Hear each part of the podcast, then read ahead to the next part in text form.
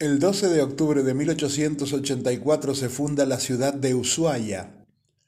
La palabra Ushuaia proviene del idioma yagán, ush, al fondo, y huaya, bahía o caleta. Significa entonces bahía profunda o bahía al fondo.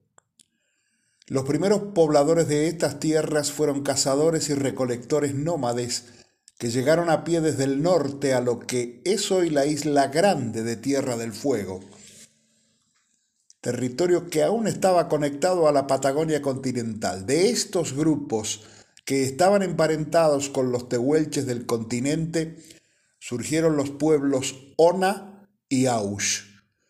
Desde los archipiélagos occidentales de la Patagonia llegó otra oleada de pobladores, los nómades del mar, Yámanas y Cahuéscar.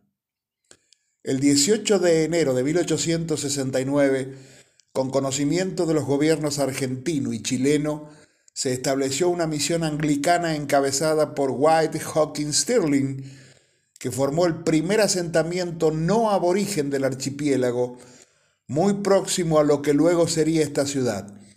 Al año siguiente lo reemplazó Thomas Bridge.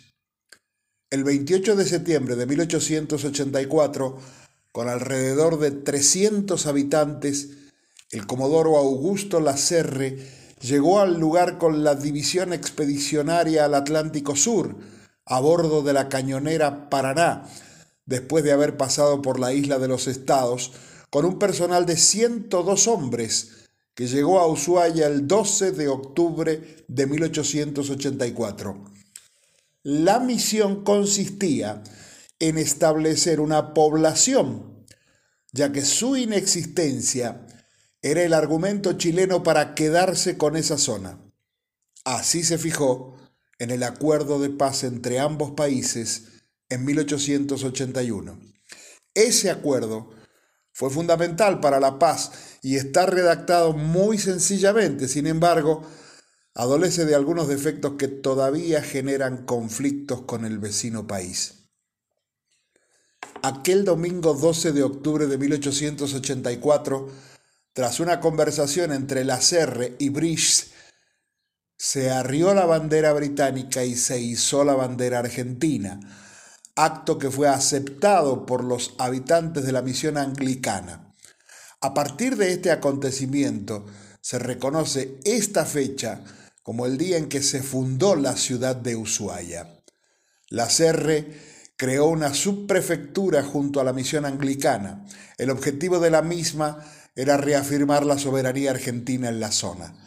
El superintendente de la misión sudamericana, reverendo Thomas Bridge, cuya firma figura entre muchas otras en el acta de establecimiento de la subprefectura marítima, recibió con agrado la presencia de la expedición argentina. La tarea de la CERRE consistió en haber hecho efectiva la soberanía nacional en Tierra del Fuego. Hizo allí por primera vez el pabellón nacional. Además, administrativamente, dejó reglamentada hasta la minucia el funcionamiento de las subprefecturas, las atribuciones de las autoridades, las obligaciones del personal subalterno y reguladas las relaciones de estos últimos con la misión protestante y los indígenas que allí habitaban entonces. Construyó varios edificios públicos, entre ellos la subprefectura dependiente de la Armada, e instaló balizas para la navegación. Poco después visitó Punta Arenas, acto en el cual comunicó oficialmente la afirmación argentina de la zona al gobierno chileno. Fundación de Ushuaia para conocer.